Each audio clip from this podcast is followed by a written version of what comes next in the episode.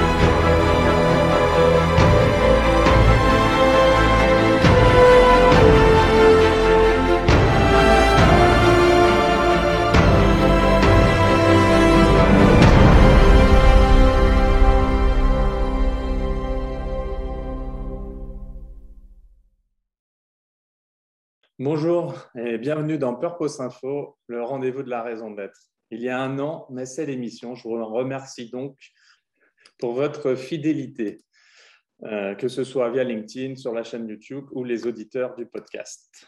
Pour ce douzième épisode, nous reprenons un peu la recette qui a fait le succès de cette émission, notamment lors d'un épisode resté fameux entre Pascal Demurger et Philippe Silbersan.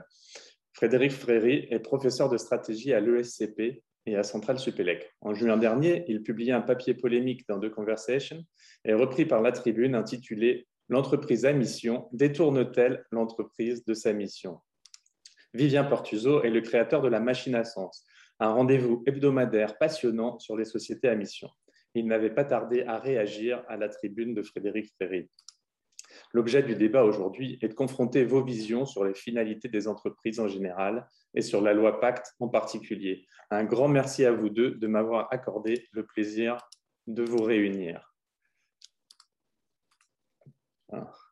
Pour commencer l'échange, euh, une question rituelle. Pourriez-vous, s'il vous plaît, nous dire quelle est la place de la création de valeur financière dans les finalités d'une entreprise? Frédéric, si vous voulez commencer. Oui, euh, alors c'est une question qui est passionnante parce que le mot valeur, en fait, il a, il a beaucoup de sens différents. Et vous parlez de valeur financière, et moi je ne suis pas professeur de finance, moi je suis professeur de stratégie. Et en stratégie, le mot valeur, en fait, il veut dire le prix légitime qu'un client est prêt à payer pour obtenir une offre. Et euh, bah, une entreprise, ça consiste en fait à, créer de la valeur au-delà des coûts et donc à dégager une rentabilité. Et dans ces conditions-là, euh, je pense que c'est absolument indispensable au fonctionnement d'une entreprise. Mais un point très important, qui est une forme de malentendu, c'est que euh, bah, quand on dit qu'on va créer cette valeur, qu'on va créer cette rentabilité, on ne préjuge pas de la manière dont elle sera partagée ensuite. Et vous avez parfaitement droit de considérer que la valeur en question, la rentabilité en question, euh, elle doit créer des emplois, par exemple, pour lutter contre le chômage de masse, elle doit s'être investie pour créer des offres nouvelles, elle doit payer des impôts euh, pour financer les services publics. Enfin, tout ça, vous avez parfaitement droit de le considérer. Il y a juste une toute petite condition préalable, c'est que bah, d'abord, cette valeur, il faut la créer. Et donc, euh, dire qu'une entreprise, ça sert à dégager un profit, ça sert à dégager une rentabilité, c'est pour moi pas une question politique, c'est pas une question idéologique, c'est pas une question philosophique, c'est une question pratique. Euh, euh, c'est une question technique. L'entreprise, ça sert à ça. C'est la seule organisation qui est à but lucratif. Maintenant, une nouvelle fois, ça ne préjuge absolument pas de la manière dont on va partager cette rentabilité, qui là est une question politique. Merci beaucoup, Frédéric. Vivien, pour vous, qu'est-ce que vous inspire cette question je, rejoins, je rejoins beaucoup Frédéric hein, sur ce, sur ce point-là. Euh, j'ajouterais qu'il euh, y, a une phrase que, que m'a dite un dirigeant il y a quelques années que je trouve assez, euh, assez juste. Euh, pour montrer l'importance en fait de, de, la création de valeur financière pour le coup, euh, pour une entreprise. Euh, il disait que le, cash, c'est l'oxygène de l'entreprise et que bah, sans oxygène, l'entreprise ne peut pas fonctionner. Donc sans création de valeur financière, l'entreprise ne, peut pas ne, peut pas fonctionner non plus. et c'est vrai que par rapport au, débat qu'on va avoir, qu'on va avoir dans les, dans les prochaines minutes, c'est vrai que de toute manière, une entreprise ne peut pas mener des actions qui sont extra-financières, si je puis dire, en tout cas qui sont liées par exemple à la société à mission ou euh, des activités qui sont, menées dans le cadre d'une politique RSE sans avoir cette marge de manœuvre financière. Donc la rentabilité et la création de profit sont euh, des, des, notions qui ne sont absolument pas tabous et qui sont même nécessaires pour justement que cette entreprise puisse faire aussi autre chose, d'autres actions que celles simplement de créer de la valeur financière. Merci, je crois que c'est très clair. Frédéric, est-ce que vous pourriez nous repréciser euh, les contours, le contexte euh, de votre tribune et les raisons pour lesquelles vous estimez que la société à mission constitue une dérive? Oui, bah, ça reprend un petit peu la confusion que j'évoquais tout de suite entre la création euh, de profit d'une part et le partage du profit d'autre part. C'est que moi, je pense que les entreprises, leur rôle, c'est de le créer, ce profit, mais de ne pas prendre de décisions sociétales, morales, politiques sur la manière dont il doit être partagé. Euh, parce que dans ce cas-là, bah, vous vous exposez à des conflits qui peuvent être euh, très compliqués sur le plan moral, justement, entre la rentabilité et un éventuel désintéressement et, euh, participer à une espèce de bien commun. Et, je crois, alors ça, c'est pas moi qui le dis, hein, c'est Kant, par exemple, que bah, quand, quand, on ajoute l'intérêt à une action, on lui retire en fait sa valeur morale et que la morale implique nécessairement le désintéressement. Et donc, moi, ce que je pense, c'est que les entreprises doivent créer ce profit, mais c'est ensuite bah, à d'autres structures, et notamment, bien évidemment, aux structures étatiques, élu, démocratique, de décider comment la richesse doit être partagée. La question politique, à mon sens, doit être avant tout entre les mains d'élus démocratiquement et non pas entre les mains de dirigeants d'entreprise qui, eux, par définition, ne le sont pas. Euh, en plus, la question de savoir qu'est-ce que c'est que le bien, qu'est-ce que c'est que euh, l'amélioration des conditions, qu'est-ce que c'est que la bienveillance, etc., c'est extrêmement variable d'une culture à l'autre. Euh, une des choses qui avait déclenché en fait mon, idée sur ce papier, c'est le fait que, comme vous le savez, les comptes Twitter, Facebook et YouTube de Donald Trump ont été débranchés par les entreprises elles-mêmes, non pas sur une décision de justice, mais par les entreprises elles-mêmes. Alors, on peut penser tout ce qu'on veut de Donald Trump, et je pense certainement la même chose que vous de ce monsieur, mais il n'empêche que qu'une entreprise privée décide de couper la parole d'un euh, président des États-Unis, qui, je suis désolé, a été élu démocratiquement, je trouve ça extrêmement inquiétant. Euh, parce qu'on sait par ailleurs bah, que Facebook a aussi joué un rôle politique dans certains pays qui a été un petit peu étrange. Et que se passe-t-il si on se met à décider, par exemple, je ne sais pas, que Gazprom, Huawei, Aramco ou d'autres veulent avoir un rôle ouvertement politique moral de leur point de vue, bienveillant de leur point de vue, et euh, que ça va s'imposer? Euh, est-ce qu'on veut vraiment que les entreprises aient un rôle de ce type-là? Et puis après, ça pose une autre question passionnante, c'est qu'est-ce qu'on fait dans ce cas-là des opposants? C'est-à-dire que quand vous décidez que vous allez faire le bien d'une certaine manière, bah, qu'est-ce qui se passe euh, étant, donné que le bien, bien évidemment, c'est une notion qui est variable. Hein. Euh, la politique, par définition, c'est l'affrontement. La politique, par définition, euh, c'est l'opposition. c'est l'inverse du consensus. sinon, bah, il n'y a pas de politique. On est tous d'accord. et on est en dictature. Et donc, la politique, c'est le fait qu'on n'est pas d'accord. et ben, qu'est-ce qui se passe pour ceux qui ne sont pas d'accord, pour les actionnaires qui sont pas d'accord, pour les salariés qui sont pas d'accord, pour les clients qui sont pas d'accord. Est-ce qu'il faut qu'ils créent un parti d'opposition au sein de l'entreprise? Est-ce qu'il faut qu'ils quittent l'entreprise? Enfin, tout ça, à mon avis, crée des complexités complètement ahurissantes. Ce qui risque de se traduire en fait par quelque chose de beaucoup plus bête, c'est qu'on va choisir une mission, on va choisir une raison d'être qui sera la moins clivante possible, la plus stérile possible, et dans ce cas-là, ça devient un exercice totalement inutile. Et donc voilà, moi, je ne vois pas très bien pourquoi on a besoin de rajouter cette couche-là euh, aux entreprises. Les entreprises, elles ont un sens. Leur sens, c'est de créer des richesses au service de la prospérité collective. C'est un sens qui est éminemment respectable. Et euh, bah, dire que ce n'est pas un sens respectable, je ne sais pas trop de quoi ça relève, peut-être d'une espèce de, contrition catholique, euh, d'idéologie marxiste, mais en tout cas de quelque chose qui, à mon avis, n'est pas du tout nécessaire au fonctionnement normal du capitalisme, qui, je le rappelle, est un moteur de prospérité collective, quoi qu'on en dise. Il n'y a qu'à regarder ce qui s'est passé en Chine quand ils ont adopté le système capitaliste. On est passé, hein, selon les chiffres de la Banque mondiale, euh, d'à peu près 98% de la population qui était en dessous du seuil de pauvreté absolue à, je crois, maintenant moins de 1%. Euh, c'est un système de création de prospérité qui, est, qui a fait ses preuves, alors qui est tout à fait perfectible et qu'il faut largement encadrer. C'est un petit peu comme si on prenait une, un taureau de combat comme vache à lait, c'est-à-dire que ça a une grosse énergie, mais il faut bien le tenir. Euh, mais en revanche, quand, on le tient bien, c'est plutôt pas mal. Maintenant, demander à des entreprises capitalistes, une nouvelle fois, d'avoir leur avis sur euh, la bonne morale de ce qu'elles font, ben, à mon sens, euh, ça crée des conflits qui peuvent être extrêmement complexes. Voilà, c'est un petit peu ça qui avait motivé ce papier. Merci beaucoup. Euh, Vivien, vous voulez réagir ou j'oriente un peu la réaction puisque dans votre réponse, vous décortiquez cette tribune euh, et vous parlez justement d'une méprise qui serait faite sur l'entreprise politique. Est-ce que vous pourriez nous dire ce qui différencie selon vous une participation à la vie de la cité et entrer dans l'arène politique? Euh, oui, alors ça, me permettra de, faire une pierre de coups à de répondre à, cette question et, et de, reprendre quelques éléments aussi euh, de, Frédéric. Euh, en fait, je pense que le, globalement, toute entreprise participe à la vie de la cité. La politique, c'est quand même ça à la base. Hein. Si on revient vraiment à la genèse du, terme de politique, c'est la vie de la cité. donc, une entreprise, elle ne vit pas hors sol. Elle, elle, est, elle, est, implantée dans une zone d'activité, que ce soit en ville, en zone urbaine, en zone rurale, peu importe. Elle fait partie d'un écosystème euh, donc un écosystème, c'est quoi? C'est un bassin d'emploi, c'est des familles, c'est des emplois indirects, c'est un environnement composé de faune, de flore, de riverains, d'autres entreprises. Donc c'est tout, cet écosystème dans lequel une entreprise s'inscrit. Donc là, c'est vrai que moi, je suis peut-être plus au niveau micro euh, que, Frédéric, qui a, un, point de vue très, très macro. Euh, donc, participer à la vie de la cité, bah, c'est participer à l'entretien de cet écosystème. Et parfois, on peut l'oublier. Hein. Enfin, je ne dis pas que ça a toujours été le cas. Et notamment pour les, grandes entreprises qui sont très financiarisées, encore plus quand elles sont cotées, euh, bah, elles décident de s'installer à un endroit pour optimiser certains coûts. Elles pourraient déménager dès lors que les loyers deviennent un peu trop chers. Euh, ou, si ou si des avantages fiscaux devaient euh, disparaître ou d'autres devaient se créer. Donc c'est vrai que toutes les entreprises ne fonctionnent pas comme ça, et notamment les plus grandes, mais pour, on va dire, la, grande majorité du, tissu économique euh, français, en tout cas, là je parle de, je parle de la France plus, spécifiquement, elles s'installent quand même à un endroit et elles font en sorte de participer à la vie de cet écosystème-là.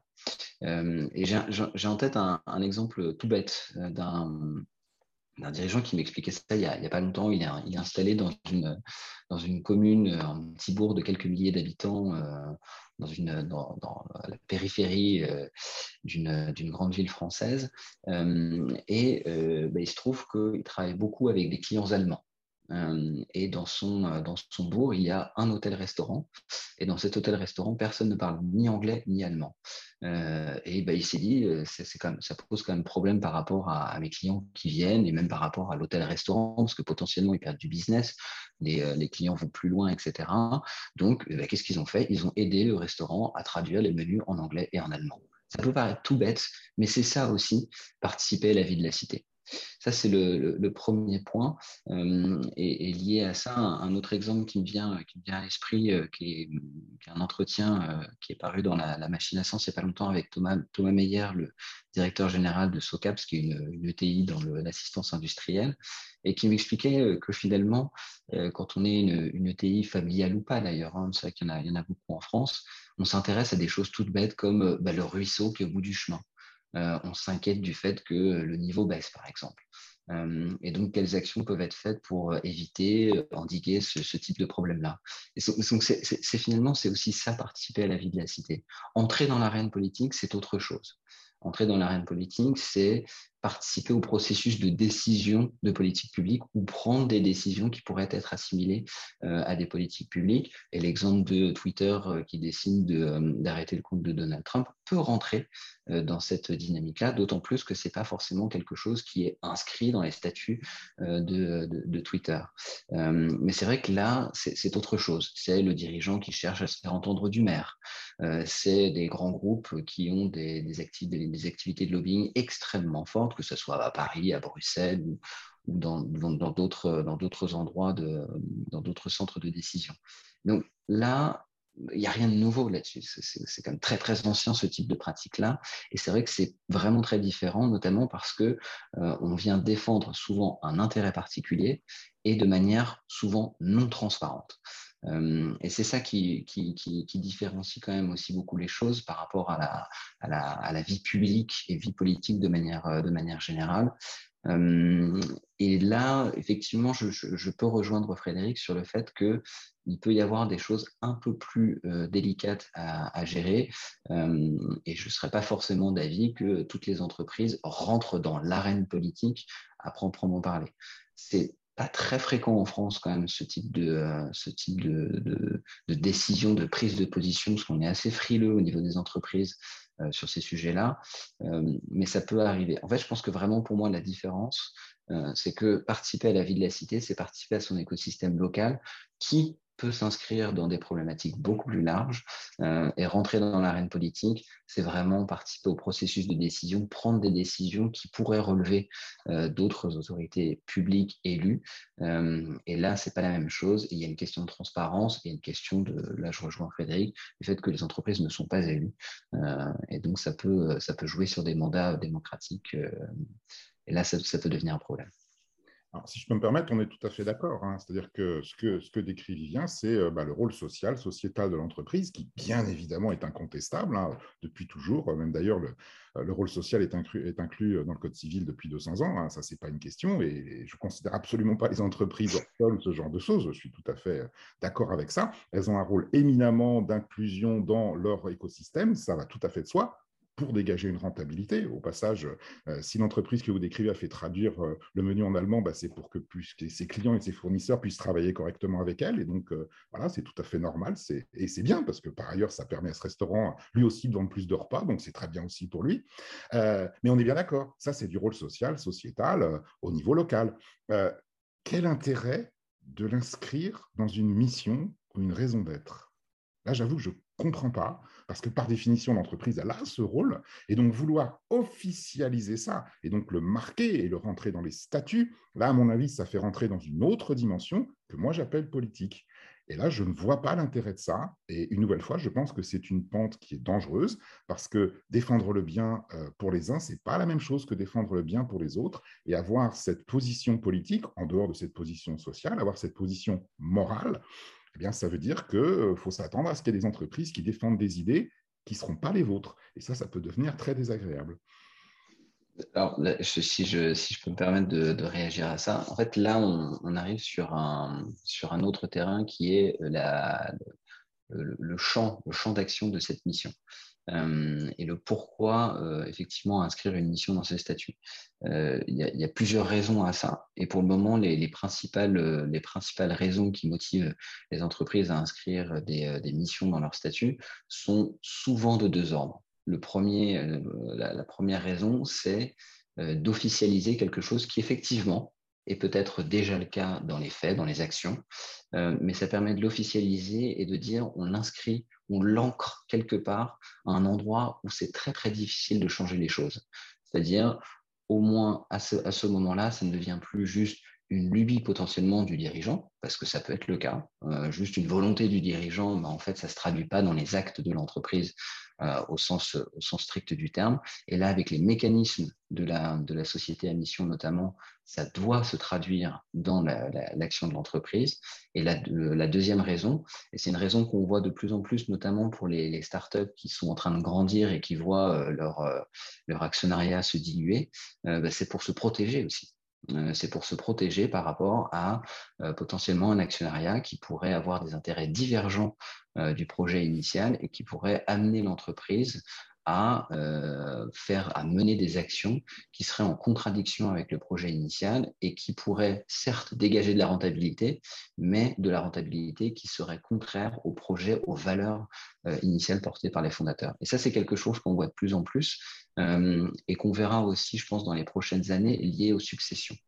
Euh, quand on a un, dirigeant qui part à la retraite, il a porté un projet toute sa vie euh, et il a envie que ses successeurs eh bien, restent dans cette même lignée-là. Et pour ancrer ça, et c'est ce qui a été fait pour Patagonia notamment, euh, pour ancrer ça, eh bien, on met dans les statuts que la mission de l'entreprise, c'est ça, ça doit être ça et ça restera ça. Et après, pour changer des statuts, c'est quand même pas tout à fait aussi simple que ça. et donc, ça permet une certaine pérennité d'une action qui a été décidé à un instant T et qui correspond à une volonté, certes rentable, je vous rejoins là-dessus, mais à une volonté portée par un dirigeant, une culture d'entreprise à un instant T et qui peut être complètement balayé soit par des actionnaires, soit par des successeurs qui ne verraient pas forcément le projet de la même façon. Alors, deux, réactions par rapport à ça. Hein. Euh, la, première, c'est, euh, je trouve ça un petit peu étonnant que euh, ce soit instrumentalisé justement pour éviter les opérations de fusion-acquisition. Ça me donne un petit peu le sentiment que bah, vous faites partir le capitalisme par la porte et puis il re rentre par la fenêtre. C'est-à-dire qu'il va utiliser l'entreprise à mission comme un outil capitalistique, en fait. Ah, ce qui est quand même bizarre. Et puis la deuxième chose, une nouvelle fois, c'est, moi je comprends que la patron qui s'en va, bah, c'est compliqué. il n'est pas sûr que ses successeurs vont faire la même chose que lui.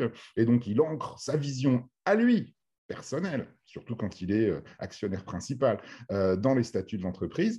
Mais dans ce cas-là, que deviennent une nouvelle fois les opposants? Je veux dire, Ceux qui ne sont pas tout à fait d'accord avec ça, ils sont censés s'en aller ils sont censés, euh, enfin, je ne sais pas. Est-ce qu'à terme, ça veut dire que euh, euh, on choisira son opérateur téléphonique ou son boulanger en fonction des opinions politiques qu'il a affirmées et que lui-même, d'ailleurs, choisira ses clients en fonction bah, de ce qu'eux-mêmes auront pour opinion, parce que sinon, ça ne rentrera pas dans sa mission une nouvelle fois, j'ai franchement l'impression qu'on est en train de complexifier horriblement des relations qui sont des relations marchandes et qui fonctionnent très très bien depuis des milliers d'années.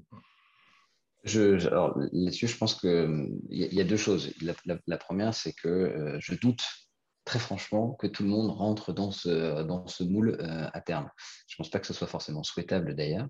Euh, et la deuxième chose, c'est que j'ai envie de vous dire que c'est déjà le cas. Il y a déjà des, des, clients et des consommateurs qui choisissent les entreprises qu'ils ont envie de mettre en avant parce que ces entreprises défendent certaines, certaines idées, généralement liées au si je peux me permettre, ce que je dis, c'est l'inverse. Ce n'est pas ceux qui, ah ouais, je partage votre idée, donc je vous rejoins. Moi, la question que je pose, c'est, attendez, je ne partage pas votre idée, donc ça veut dire que je dois forcément aller ailleurs.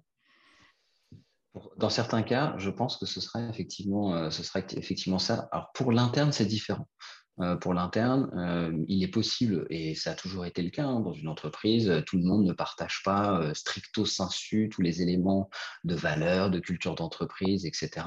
Dès lors que c'est compatible et que chacun peut trouver un, un, terrain d'entente, ça fonctionne et ça fonctionnera toujours. Là où, dans certaines entreprises, peut-être qu'on en parlera un peu plus tard, dans les entreprises libérées ou autres, c'est pas forcément le cas. Hein. Justement, les opposants généralement sont éjectés par, par l'interne. Euh, en revanche, c'est pas, je pense pas qu'on arrive, à ça avec les sociétés à mission. En revanche, pour les, clients et les, consommateurs, euh, on voit déjà des entreprises euh, qui disent ben non, on n'a pas envie de travailler avec vous parce que vous avez des politiques environnementales qui ne sont pas assez, engagées, vous ne respectez pas suffisamment vos collaborateurs, vous ne faites pas des achats suffisamment responsables, et donc, eh ben, on ne va pas travailler avec vous parce que ce n'est pas conforme à notre vision et à notre manière de faire du business. Et ça, je pense que ça va forcément alors peut-être créer certaines dérives, c'est possible, mais aussi créer une véritable boucle vertueuse parce qu'on le voit. Euh, on le voit dans une chaîne de valeur, à partir du moment où on a certains maillons de cette chaîne euh, qui cherchent à entraîner de manière positive d'autres maillons de la chaîne, ça crée une boucle vertueuse. Après, il est possible aussi qu'il y ait certaines dérives, et ces dérives-là devront être anticipées, voire encadrées ou corrigées le cas échéant. Je ne peux une nouvelle fois qu'être un peu circonspect vis-à-vis de la notion de vertu et de morale qui euh, bah, est variable suivant qui vous êtes. Hein sans, aller dans les excès, je suis convaincu que les talibans, en ce moment, ils sont convaincus de faire le bien en Afghanistan. Euh, et donc, je ne sais pas très bien ce que c'est qu'une boucle vertueuse qui soit vertueuse pour tous, euh, ou alors c'est un peu effrayant.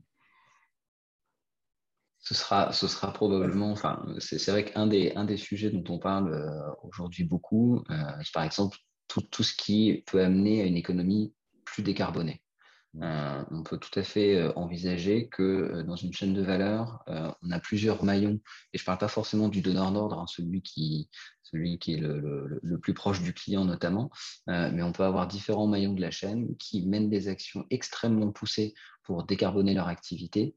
et on sait aujourd'hui qu'en plus, d'un point de vue réglementaire, les entreprises vont être de plus en plus scrutées par rapport à leurs émissions de carbone, et donc à partir du moment où quelques maillons de cette chaîne, les plus forts peut-être, mais pas forcément hein, d'ailleurs, certains maillons de la chaîne s'engagent à décarboner au maximum leurs activités et ont besoin que à la fois leurs clients mais leurs fournisseurs décarbonent aussi leur activité, ça va créer une boucle vertueuse. Et une boucle vertueuse qui en plus est demandée par le législateur. Oui, alors je partage tout à fait. C'est évidemment incontestable qu'il faut décarboner l'économie, sauf que vous avez toujours des pays qui construisent des centrales au charbon. et donc, eux, ça veut dire qu'ils ont une représentation de ce qu'il convient de faire qui n'est pas la nôtre. Voilà, il faut accepter que bah, voilà, vérité en delà des Pyrénées, en des Pyrénées n'est pas la même qu'en delà, même si les Espagnols sont d'accord avec nous sur ce point. Merci, euh, merci à vous deux d'avoir euh, alimenté cet échange, euh, échange passionnant. Je crois qu'on se représente bien les, deux visions qui, qui s'opposent. vous avez déjà répondu en grande partie à la question suivante. Selon vous, la réduction des externalités négatives doit-elle davantage être le rôle des entreprises ou de la puissance publique? Frédéric ah bah, de la puissance publique, évidemment. C'est-à-dire que les entreprises peuvent évidemment euh, bah, contribuer à ça, ça, n'y a pas de doute. Maintenant, la décision collective, politique, globale de faire tout ça, il faut forcément que ça revienne à euh, bah, des élus. Euh, et pas à des gens qui sont propriétaires d'actions. parce que, bien évidemment, une entreprise, ce n'est pas du tout une démocratie. Hein. Il y a des actionnaires qui possèdent un droit de vote et qui peuvent prendre des décisions que ne peuvent pas prendre les salariés. donc, les entreprises, elles servent à financer la puissance publique. Et au passage, leur toute première citoyenneté, la plus importante de toutes, c'est de payer leurs impôts. Hein. Et j'espère bien que toutes les entreprises qui se disent à mission, responsables, etc., euh, bah, n'ont pas de fiscalistes dans leurs équipes juridiques, parce que fondamentalement, euh, si on prend des fiscalistes, c'est parce qu'on veut payer moins d'impôts, jamais parce qu'on veut en payer plus, euh, et que donc leur première responsabilité, leur première citoyenneté, c'est bien celle-là. Euh, et à partir de là, bah, elle finance euh, la puissance publique qui, elle, peut prendre des décisions qui sont pour le bien commun. Les entreprises participent au bien commun par le financement de cette prospérité collective. Je ne pense pas que ce soit à elles de décider de l'attribution ensuite de la richesse qu'elles produisent, mais bien à des responsables politiques qui agissent en notre nom dans une démocratie représentative. Alors, je, rejoins, je, rejoins, je rejoins beaucoup Frédéric. Alors, sur les, sur les, les fiscalistes, après, les fiscalistes peuvent aussi servir à mieux comprendre euh, comment payer le juste impôt aussi. Hein. Ça peut, ça, peut juste, mais euh, je remarque même que le, juste impôt, c'est généralement moins, c'est pas plus. Hein. Certes. Euh, et par rapport, par rapport à ce sujet-là, en fait, je pense que là, là, où je rejoins complètement Frédéric, c'est sur le fait de la décision euh, de euh, la réduction des, externalités euh, négatives, c'est pas quelque chose qui doit revenir aux entreprises. Si je prends un, exemple récent pour illustrer un petit peu le fait qu'il ne faut pas non plus opposer entreprise et pouvoir public sur les externalités négatives, c'est le Climate Act qui a été poussé par une, initialement par une quarantaine de startups qui font partie du French Tech 120 et du Next 40, qui ont demandé au pouvoir public de réglementer davantage euh, les startups et de leur imposer euh, des réglementations plus fortes, notamment en matière euh, d'émissions carbone. parce qu'en fait, encore une fois, une entreprise, elle a des actionnaires. Ces actionnaires peuvent avoir des volontés qui soient peut-être un peu différentes de celles des fondateurs ou des dirigeants de ces entreprises-là. Et donc, parfois, ces entreprises pour pouvoir agir de manière euh, aussi juste et responsable que possible, ont besoin de la, puissance publique aussi pour pouvoir, euh, agir. Je pense qu'il faut vraiment distinguer le niveau micro et le niveau macro. Au niveau micro, une entreprise peut vraiment faire énormément de choses à son niveau parce qu'elle décide de le faire. Encore une fois, je ne vais pas revenir euh, vais pas revenir sur, les exemples du, ruisseau au bout, du chemin, mais c'est vrai qu'il y, a beaucoup d'entreprises qui, à leur niveau, essaient de réduire leur impact sur, par exemple, la biodiversité. Euh, moi, je fais partie du, comité de mission du, groupe Cheval, qui est un, une entreprise dans la Drôme, dans les travaux publics. C'est extrêmement intéressant de voir comment ils essaient sur tous leurs chantiers euh, de prendre en compte l'impact de la biodiversité, euh, l'impact de leur, de leur, activité sur la biodiversité. Donc, c'est, bah, par exemple, il y a des cours d'eau euh, qui euh, peuvent être arrêtés par des chantiers, bah, ils essaient de voir comment euh, ils peuvent faire en sorte que le cours d'eau ne soit pas interrompu. pareil, l'impact sur la faune et la flore, parce que forcément, quand on fait un chantier, on peut avoir des impacts sur la faune et la flore. Donc, au niveau micro, beaucoup de choses peuvent être faites par les entreprises. Et ça, c'est quelque chose d'essentiel. Il n'y a pas besoin forcément que la puissance publique systématiquement impose euh, des choses. Elle peut le faire, bien évidemment. En revanche, au niveau macro, il y a des biens publics euh, qui n'appartiennent en soi, a priori, à personne. Euh, l'air, l'eau, l'atmosphère, ça n'appartient à personne et ça a besoin effectivement d'une réglementation au niveau politique. Et là, les entreprises seules ne sont ni en capacité, ni ne doivent être la, puissance régulatrice, parce que de toute manière, elle, elle représente des intérêts particuliers, alors que normalement, la puissance publique représente l'intérêt général. C'est vraiment la différence entre les deux permettre de compléter la question parce que c'était intéressant cet exemple euh, sur euh, Groupe Cheval et le BTP, un milieu que je connais un peu pour avoir passé longtemps dans, dans ce, dans ce secteur-là. Euh, est-ce que, parce que les exigences en matière environnementale sont extrêmement importantes sur un chantier, on doit quand même respecter énormément de régulations. Est-ce que donc, selon toi, Vivien, on doit aller au-delà euh, des, normes euh, en cours euh, pour respecter le chantier, il faut aller bien au-delà. Le, groupe Cheval, ils ont des engagements qui vont au-delà de la régulation. Ça Après, oui, en fait, c'est là où ça devient très compliqué pour une entreprise et, et, j'anticipe déjà potentiellement le, point de vue de Frédéric, c'est que une entreprise, notamment quand elle est liée à des marchés publics ou en tout cas, enfin même pas forcément liée à des marchés publics, elle se retrouve en concurrence ou en tout cas, oui, souvent elle se retrouve en concurrence avec d'autres entreprises. Et donc une entreprise qui veut aller plus loin que la réglementation, en fait, est généralement gênée euh, ou freinée plutôt euh, par le fait que, eh bien, euh, si elle va plus loin que la réglementation, elle s'impose des contraintes que les autres ne s'imposeront pas et potentiellement pourraient perdre des marchés, être moins rentables et donc la, spirale infernale continue avec moins de rentabilité, moins de capacité à dégager du profit, à payer des salariés et à mener des actions favorables pour, par exemple, à la biodiversité. Et donc c'est là où il faut trouver ce juste milieu qui est toujours très très compliqué parce que par exemple, c'est un point qui est vraiment important, en France aujourd'hui, être société à mission euh, n'a aucun intérêt d'un point de vue fiscal. Donc, euh, on n'a pas d'avantages fiscaux à être une entreprise à mission en France aujourd'hui. Euh, donc, c'est vraiment une décision qui revient à l'entreprise. Elle fait un choix conscient que elle va s'imposer des contraintes qui potentiellement pourraient nuire un petit peu à sa rentabilité euh, parce qu'il euh, il y a des clients qu'elle va décider de ne plus, de ne plus prendre ou sur des, marchés, elle va mettre en avant des, des, des, engagements environnementaux que des concurrents ne mettront pas en avant et pourraient potentiellement lui faire perdre le marché. Donc c'est vrai que là, c'est vraiment une question d'équilibre qui est très très difficile à arbitrer pour les entreprises parce qu'encore une fois, une entreprise, elle doit quand même dégager des profits et si ces engagements lui font perdre de la rentabilité, à un moment, euh, l'équation ne se fait plus. Voilà, je suis tout à fait d'accord, hein, ça boucle avec ce que je disais au départ, c'est ce conflit moral entre la rentabilité et le désintéressement. C'est très, très complexe. Je veux dire, euh, euh, je relire Kant là-dessus. Hein. Un vrai souci. Mon, boulanger, il ne fait pas du pain parce qu'il veut me faire plaisir. Mon boulanger, il fait du pain parce qu'il en vit. Voilà.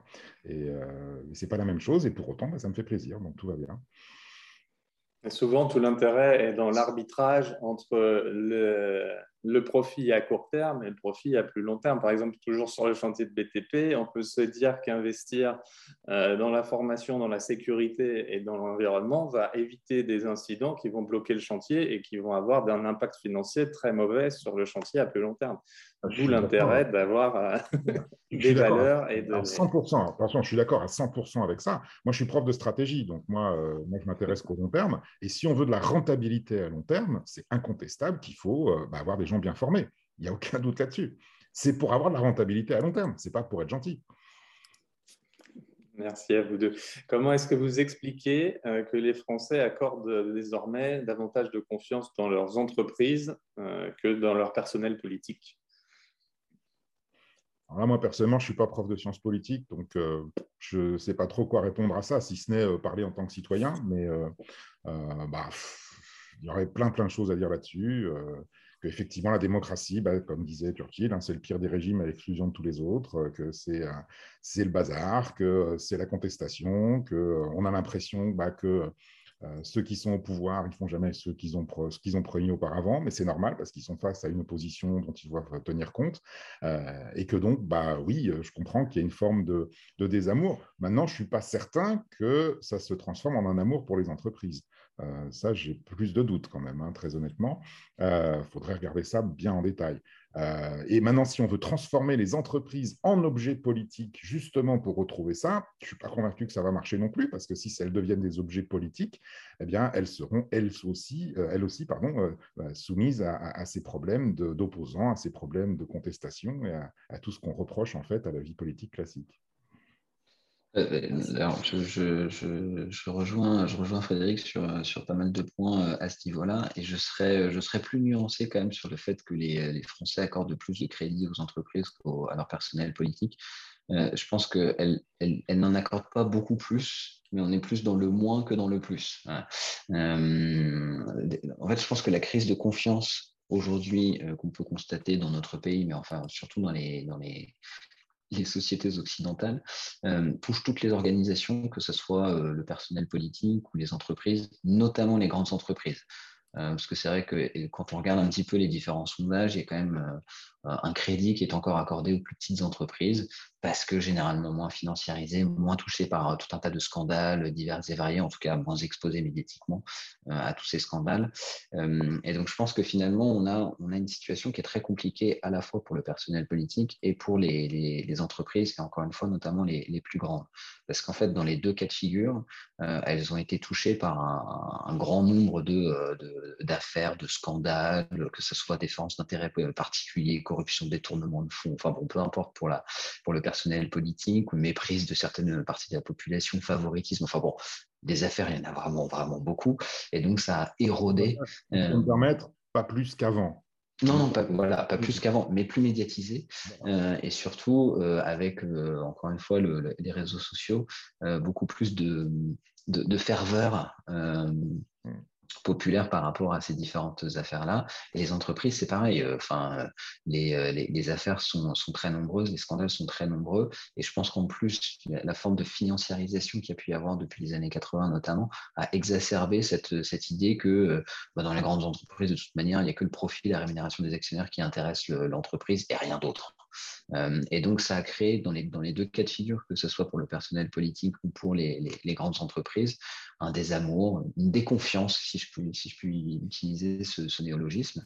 Et en fait, aujourd'hui, les deux, ces deux types d'organisations sont néanmoins attendus. Euh, ça, on le voit un petit peu dans les, dans les enquêtes d'opinion, euh, pour répondre aux enjeux actuels, que ce soit la lutte contre le, le dérèglement climatique, les inégalités, la diversité, etc. Et donc, euh, ça devient de moins en moins acceptable de négliger, que ces organisations négligent ou ne, prennent, ne, fassent pas tout ce qu'il est possible de faire pour régler ces, euh, ces, grands enjeux-là. Et ce qui est très difficile, euh, eh bien, c'est continuellement cet arbitrage entre des intérêts divergents. Euh, des intérêts divergents que euh, voilà, pour le personnel politique. C'est Édouard euh, Philippe l'expliquait très très bien dans son, dans son, dernier, dans son dernier ouvrage avec Édouard Boyer sur donc, Impression et ligne claire. Il expliquait donc quand il était maire du Havre avant d'être à Matignon.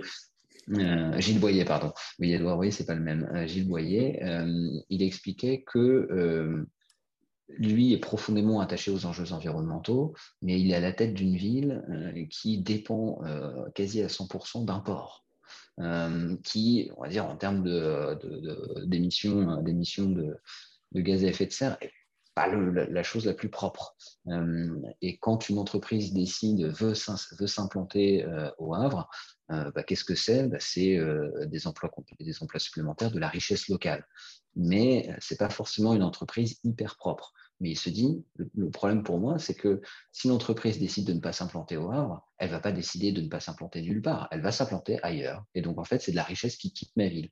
Et donc, c'est continuellement cet arbitrage qui est fait et qui, en plus, de plus en plus, et c'est pareil pour les entreprises, hein, c'est de plus en plus compliqué parce que euh, les, les, parties prenantes sont de plus en plus vocales, euh, attendent des, actions qui soient fortes, immédiates, euh, et c'est pas toujours facile à, gérer, à la fois pour les, euh, pouvoirs publics et pour les entreprises. Et donc voilà, on revient à ce, dilemme dont on a déjà, parlé, mais qui devrait être un, dilemme euh, qui malheureusement ou heureusement, j'en sais rien, devra être résolu parce que souvent, et là pour reprendre quelque chose que tu mentionnais, Clarence, tout à l'heure, il y a le court terme et le long terme. Et en fait, maintenant, aujourd'hui, le court terme et le long terme sont sur la même, les, mêmes, les mêmes ondes. et notamment pour les enjeux environnementaux, en fait, on peut plus dire que c'est du long terme. Et c'est ça qui est très compliqué aussi. C'est que les enjeux environnementaux, on peut se dire, euh, on parle de 2025, de 2050. En fait, c'est les actions qu'on mène aujourd'hui qui feront qu'en 2025 ou en 2050, on pourra avoir un monde vivable. Et donc, c'est comment on arrive à euh, équilibrer euh, des décisions économiques et politiques et des décisions qui, qui sont à très court terme et des décisions environnementales, par exemple, qui peuvent paraître à plus long terme, euh, parce que les effets se feront sentir à plus long terme, mais qui, si, elles ne sont pas prises aujourd'hui, eh bien, euh, ne pourront pas être prises demain, parce que de toute manière, les effets se feront ressentir. C'est très compliqué comme dilemme. Moi, je suis tout à fait d'accord avec ça. De toute façon, c'est ce qu'on enseigne en stratégie, hein, c'est que le long terme, bah, c'est l'horizon de prévisibilité, et ce qui fait que ça commence aujourd'hui, en fait. C'est les décisions qu'on prend aujourd'hui qui auront un impact dans l'horizon perceptible. Et donc, je suis entièrement d'accord. Euh, le long terme, ce n'est pas pour plus tard. Le long terme, c'est euh, ce qui va se passer par rapport à ce qu'on fait tout de suite. Merci de l'extérieur, selon vous, euh, peut-on différencier un vrai travail sur la culture d'une entreprise, sur ses valeurs, sur sa raison d'être, euh, d'un travail plus cosmétique? Là, je, ne peux que m'empêcher de répéter ce que je disais tout à l'heure. Hein. C'est que euh, si on veut vraiment mettre en place quelque chose de clivant, on va forcément créer des oppositions et qui vont poser des problèmes de fonctionnement interne très nets. Euh, et donc, il y a une tentation, euh, bah, de se donner une raison d'être qui n'est pas clivante, qui est relativement inoffensive, avec des gentils mots. Euh, et là, dans ce cas-là, ça devient complètement stérile. voilà. les deux côtés, ça ne me paraît pas absolument indispensable. Alors par rapport, par rapport à, cette, à cette question et pour rebondir sur les, les, propos de Frédéric, euh, je pense que de l'extérieur, donc vraiment là, euh, on va dire euh, vous et moi, si on regarde une entreprise, bah, la seule différenciation qu'on peut faire entre une entreprise qui a une culture d'entreprise forte, des valeurs fortes, etc., et une entreprise qui a peut-être des valeurs moins fortes ou moins vertueuses, je mets ça entre guillemets, bah, c'est les actions qu'elle mène. Euh, c'est les actions qu'elle mène par rapport euh, à ses clients, par rapport à ses différentes parties prenantes, euh, contractuelles ou non contractuelles. et c'est vrai que si on rentre dans une, dans une logique de se dire, bon, on va se donner bonne conscience, on va montrer que, à l'extérieur en tout cas, qu'on est vraiment engagé et qu'on veut vraiment participer au bien commun, etc., on tombe dans ce qu'on appelle aujourd'hui classiquement le greenwashing.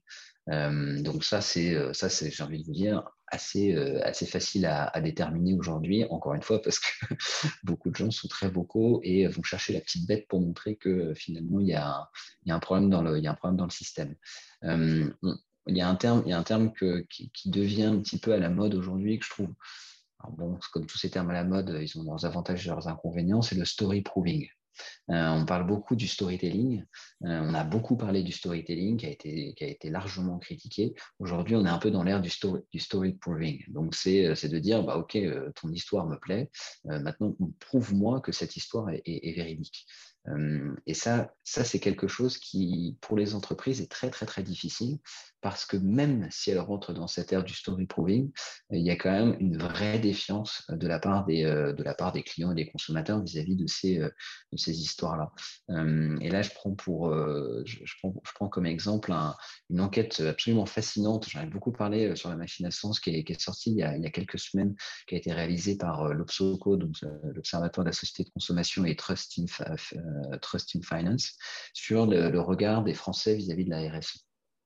Et il y, a un, chiffre qui est assez fort, qui est que 56% des Français ne voient en gros que des belles paroles euh, lorsqu'une entreprise communique sur ses engagements en faveur de l'environnement, ses engagements euh, sociaux, etc. Et on a 14% des Français qui sont indifférents.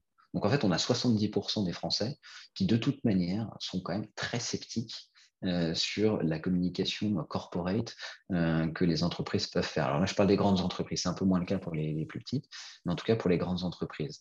Donc, en gros, on peut porter une, raison d'être potentiellement très très puissante, très très bien articulée, euh, mais si elle ne se traduit pas dans le business model de l'entreprise et s'il n'y a pas une conviction très forte qui est portée en interne dans toutes les actions, bah, limite ça peut la desservir ou on revient au greenwashing. Et juste pour, pour terminer, euh, par rapport à, ce que, vous disiez tout à l'heure, Frédéric, sur les opposants, moi j'ai beaucoup d'exemples d'entreprises où justement quand elles ont transformé, elles ont fait ce travail de culture d'entreprise, ce travail sur les valeurs, qui souvent en fait a un impact sur le management sur la manière dont l'entreprise fonctionne, etc., bah, qu'est-ce qui se passe? Il y a des gens qui partent.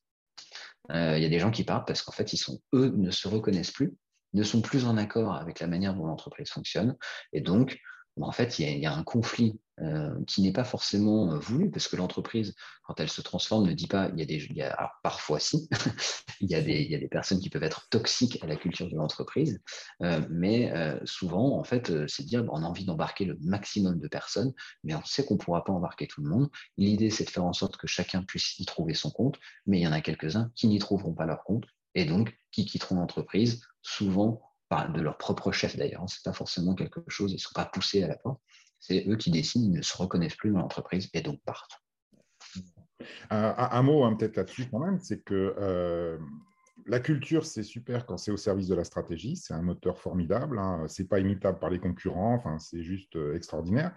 L'ennui, c'est qu'une stratégie, c'est jamais une stratégie bonne pour toujours. Euh, l'ennui, c'est que le succès passé n'implique pas le succès futur. Et donc, ça veut dire qu'il y a des moments où bah, la culture elle risque de se retrouver en porte-à-faux par rapport à de nouveaux objectifs stratégiques. Et là, ça peut être un problème gigantesque, parce que changer une culture, qui plus est quand on l'a sédimentée euh, dans les statuts, formellement, ça peut là vraiment poser des problèmes stratégiques majeur. Et euh, il y a des entreprises qui ont connu des échecs terribles à cause de leur culture, tout comme il y en a d'autres qui ont connu des succès grâce à leur culture. Mais dans un cas, la culture était un moteur qui était aligné avec la stratégie, dans l'autre, euh, bah, c'était un frein qui empêchait la stratégie de se réaliser. Donc, il faut faire attention quand même aussi à ces questions de euh, faire reposer uniquement le succès sur la culture. si on réfléchit sur du long terme, là, pour le coup, ça peut devenir problématique. Ah, je, vous rejoins, complètement, même pour faire le parallèle avec, euh, la mission et donc euh, le, fait d'ancrer une mission dans ses statuts. Euh, il y a quelque chose que les entreprises aujourd'hui ne font pas suffisamment, c'est de faire des stress tests par rapport à, la mission qu'elles choisissent. parce qu'effectivement, quand on choisit une mission, souvent, malheureusement, j'espère que ça, ça, tendra à évoluer, on regarde le présent, on regarde le présent et le passé. Euh, on se dit qu'est-ce que je fais aujourd'hui, à quoi je participe, euh, dans, ma raison d'être, je dois intégrer des enjeux environnementaux et sociaux, euh, quels sont ces, enjeux auxquels je participe aujourd'hui?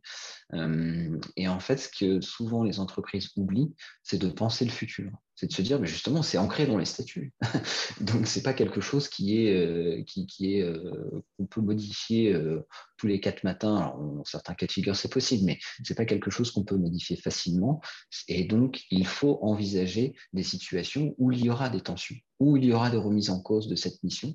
Et donc, c'est pour ça qu'il faut faire ce travail de stress test qui, malheureusement, est trop souvent peu fait. Parce que là, je vous rejoins, c'est pas parce que aujourd'hui la culture ou la mission correspond à la stratégie de l'entreprise, euh, que forcément, elle aura euh, toute sa place ou sera encore pertinente dans 10, 15 ans, quand l'environnement économique aura complètement changé, quand l'environnement social aura complètement changé. Et donc, ça, c'est des choses qui peuvent et qui peuvent et qui doivent s'anticiper. Euh, et malheureusement, aujourd'hui, ce n'est pas suffisamment le cas. Oui, absolument. Une des, une des dimensions, des conditions essentielles de la stratégie, c'est la liberté de mouvement. C'est ce que dit l'éditeur depuis toujours et ça se retrouve dans la stratégie d'entreprise. Et euh, bah, toute chose qui vient euh, créer des problèmes à cette liberté de mouvement peut devenir à terme un écueil stratégique. Mmh. C'est passionnant comme le cœur de cette conversation. Ça a refait penser à pas mal d'auteurs hein, sur la stratégie ou sur euh, Bâti pour durer, Zach et ça m'amène à ma question suivante. Certains auteurs comme Isaac Getz ou Frédéric Laloux pensent qu'il faudrait totalement réinventer les organisations, essayer de libérer les collaborateurs et faire advenir une entreprise non seulement libérée, mais altruiste. Que pensez-vous de ces modèles alors, là, ouais, là, on rentre sur complètement autre chose. Euh, bon, déjà, euh, bon, avec toute l'amitié que j'ai pour Isaac, hein, euh, qui est un collègue de l'ESCP, c'est pas nouveau c'est pas nouveau. Hein. On pourrait faire remonter ça très très loin. Euh, il y a un long passé de l'entreprise du futur, en fait. Hein. Euh, je ne sais pas si vous connaissez l'histoire de Jean-Baptiste Godin. Jean-Baptiste Godin, c'était un entrepreneur au milieu du 19e siècle, et puis c'était un grand admirateur de Charles Fourier, vous savez, le socialiste utopiste qui avait créé les, les phalanstères. Et il a essayé de créer une société idéale euh, avec des Français euh, au Texas. C'est assez étonnant d'ailleurs. Il y a des, Français qui sont partis au Texas pour créer une société idéale. Et ça a été une catastrophe. Au bout de 2-3 ans, ils se sont tous entretués. Et donc, il est revenu euh, et il a transformé son entreprise familiale qui faisait des poils, les poils Godin, qui existent encore aujourd'hui. Et il en a fait une entreprise, bah, une entreprise qui est tout à fait comme celle que vous décrivez, hein. une entreprise libérée, une holacratie, une entreprise opale. Je ne sais pas trop ce qui est le plus à la mode en ce moment. alors, ça se physique toujours. Hein, euh, je vous conseille d'aller le voir. Ça se passe en Guise, à Guise, pardon, en Picardie. Euh, il y a un bâtiment qui, euh, qui s'appelle le Ministère. Et j'ai même vu un article qui comparait l'architecture qui avait été créée par Jean-Baptiste Godin à l'époque avec le Googleplex, le siège de, Google. Parce que le principe, c'était un peu le même, c'est-à-dire que les ouvriers étaient logés sur place, il y avait une crèche pour les enfants, il y avait une salle de sport avec une piscine, il y avait, euh, les chefs étaient élus, les salaires étaient votés, euh, les décisions étaient collectives. Enfin, on était tout à fait dans une entreprise euh, libérée, comme on pourrait la décrire aujourd'hui. Et puis, ben, malheureusement, quand Jean-Baptiste s'est retiré, petit à petit, l'entreprise est rentrée dans le rang. Elle s'est d'ailleurs beaucoup bureaucratisée une fois qu'on a laissé les gens prendre les décisions collectivement. Un autre exemple qu'on cite assez souvent, c'est Hyacinthe Dubreuil. Je ne sais pas si vous connaissez Hyacinthe Dubreuil, qui était un, des hiérarques de la CGT dans les années 1930, à l'époque où la CGT était un syndicat d'obédience anarchiste. Hein, elle est devenue communiste après la guerre et c'est euh, FO qui a repris le, flambeau de l'anarchie. Euh, et ben, Hyacinthe Dubreuil donc, a écrit une série d'ouvrages dans les années 1930, dont, un qui s'appelle À chacun sa chance, dans laquelle il, explique très exactement bah, ce que c'est qu'une entreprise libérée. Et euh, ce que vous retrouvez aujourd'hui dans les ouvrages que vous avez cités, euh, bah, ça fait donc très longtemps que ça existe. Et malheureusement, vous l'avez remarqué là encore, alors que Hyacinthe Dubreuil a écrit ça dans les années 1930, la suite des années 1930 lui a pas parfaitement donné raison. Donc c'est une vieille histoire. Hein. il y a toujours eu cet espoir que l'entreprise devienne altruiste, collaborative, pas hiérarchique, pas bureaucratique, avec des, des, patrons élus, des salaires, des salaires votés. Euh, pour l'instant, ça reste vraiment des exceptions que je qualifierais d'anecdotiques. Il y a quelques entreprises qui euh, passent le pas, qui, euh, qui essayent de le faire. Généralement, ça dégénère au bout d'un moment ça dégénère parce que bah, faudrait être bien naïf de croire que la disparition des structures hiérarchiques formelles euh, bah, implique la disparition euh, des relations de domination. Euh, c'est pas vrai. Regardez, regardez une classe de collège. Une classe de collège, tout le monde hiérarchiquement est à égalité. Pourtant, bah, vous avez des relations de domination qui peuvent être extrêmement violente, avec des gens qui sont des exclus, avec des gens qui sont euh, des espèces de petits leaders omnipotents. Et euh, bah, oui, c'est ce qui peut se passer aussi quand vous laissez un, fonctionnement comme ça très plat, très égalitaire. Euh, dans une certaine mesure, hein, il faut bien comprendre que bah, la bureaucratie, avec tout ce qu'on pense de mal vis-à-vis d'elle, bah, c'est des règles qui s'imposent à tous, et notamment aux chefs. Et donc, c'est une lutte contre l'arbitraire. Et il faut se souvenir aussi que la hiérarchie, ça formalise les relations de pouvoir, ce qui peut, dans une certaine mesure, éviter certaines dérives. Euh, et donc, voilà, moi, j'ai tendance à penser que c'est toujours intéressant qu'il y ait des gens qui se posent cette question-là, euh, de changer les entreprises, euh, maintenant que ça fait quand même 150 ans qu'on expérimente la chose. et bah, jusqu'à présent, une nouvelle fois, c'est resté très, très anecdotique, je dirais, par rapport au fonctionnement général des entreprises. Euh, oui, par, bah, par, rapport à, cette, à cette question, en fait, effectivement, on est sur un, sur un tout autre niveau, parce que c'est vrai que tout ce qui est raison d'être et société à mission, en tout cas pour moi, concerne plus l'extérieur de l'entreprise et pas forcément l'intérieur de l'entreprise. Euh, là, on, passe sur l'intérieur de l'entreprise euh, je pense que, alors, enfin, je, rejoins, je rejoins Frédéric sur le fait que c'est très très loin d'être nouveau. Euh, et il y a eu des mouvements, euh, il y a des va-et-vient, un peu comme un effet yo-yo sur sur ce sujet-là.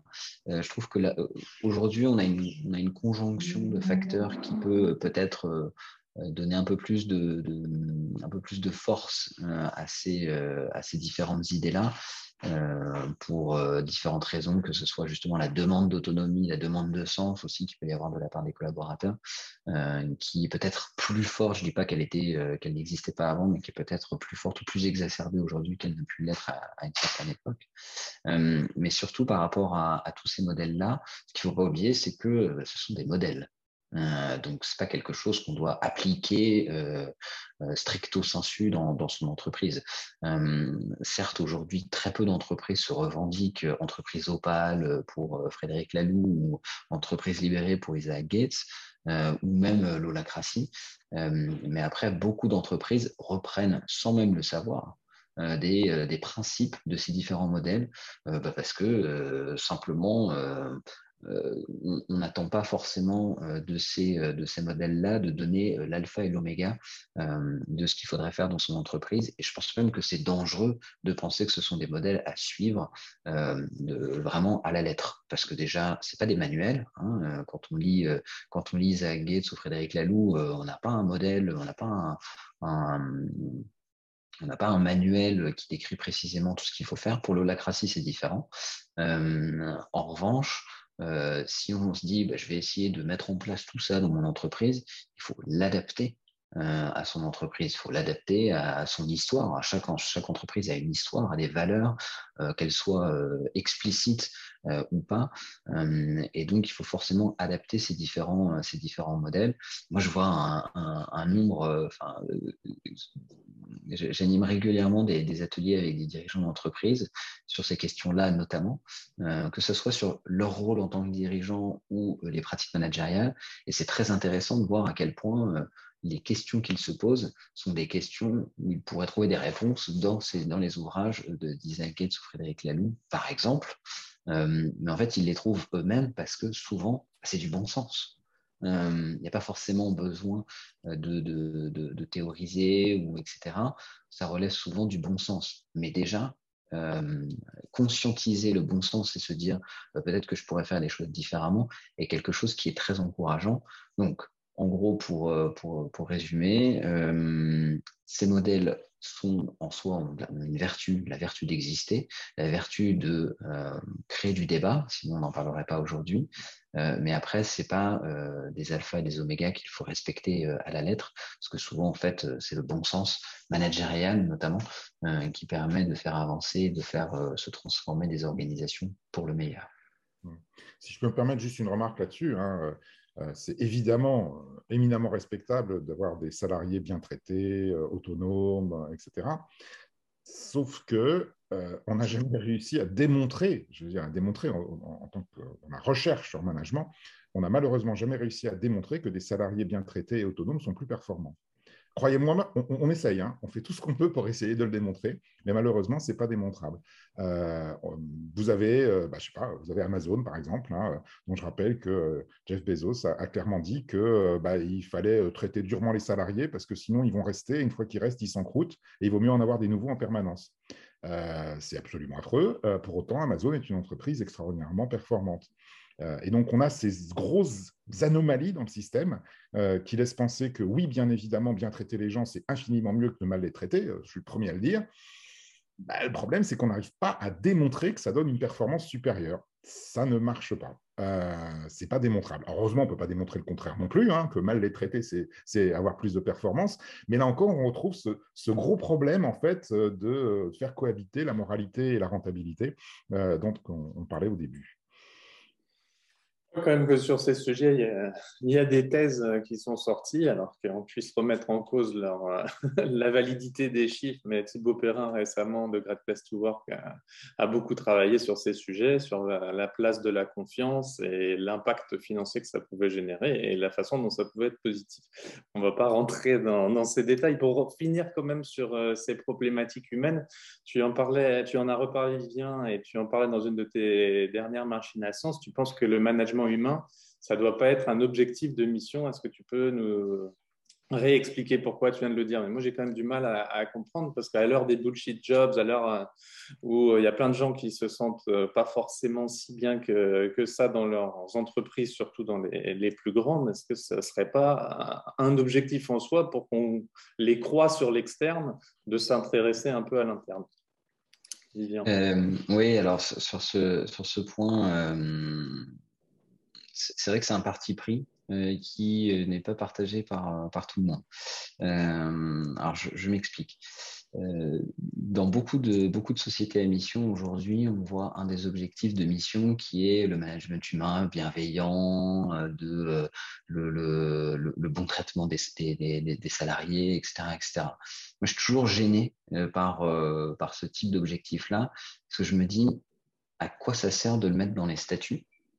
Euh, et là, peut-être que je rejoins, Frédéric euh, là-dessus. Euh, mais à quoi ça sert de le mettre dans les statuts Surtout que ce n'est pas l'objectif de, la société à mission et ce n'est pas ce qui est envisagé. Alors, n'est pas parce que c'est pas envisagé par la loi qu'il ne faut pas le faire, mais en tout cas, c'est pas ce qui est envisagé dans le cadre de la loi Pacte. La société à mission, elle a vraiment pour objectif de servir des intérêts sociaux et environnementaux qui dépassent l'entreprise. Euh, moi, je considère que si une entreprise euh, a dans son ADN, dans sa culture, dans ses valeurs, dans son quotidien, euh, le respect des collaborateurs, le, bien-être au travail, etc., il n'y a aucune raison de le mettre dans les statuts. Limite, les gens pourraient se dire, mais à quoi ça sert? À l'inverse, euh, quand une entreprise euh, est souvent épinglée en interne notamment euh, par un management autoritaire ou par des décisions qui sont mal expliquées, un manque de transparence, etc., c'est pas parce qu'on va le mettre dans les objectifs que ça va changer les choses. Euh, là, je, prendrais juste comme exemple la Maïf, qui est euh, peut-être euh, un des fleurons des sociétés à mission.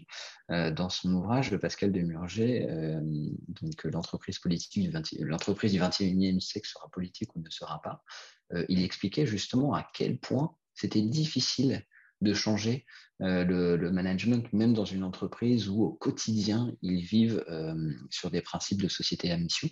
Euh, il expliquait à quel point c'était hyper difficile de faire changer le management parce que bah, il y a une histoire, il y a des manières de faire, il y a des gens qui sont en place depuis 10, 20, 30 ans, qui ont fonctionné comme ça depuis longtemps et les faire changer, c'est extrêmement difficile. Donc, c'est pas parce que euh, on met euh, comme objectif de mission euh, le fait de bien respecter ses collaborateurs, d'avoir un management humain bienveillant, etc., que ça va se traduire dans les faits. Et en fait, ça peut limite desservir la chose parce que un, généralement, ça ne sert pas la raison d'être ou les objectifs véritables de la société à mission que l'entreprise se fixe.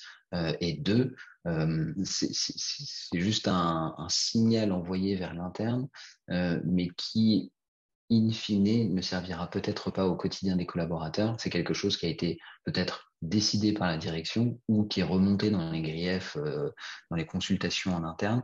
Mais pour moi, ça doit se traiter à un autre niveau euh, qu'au niveau de la société à mission. Merci Frédéric, je vous laisse le mot de la fin. Bon, ben, je suis entièrement d'accord avec ça. Hein.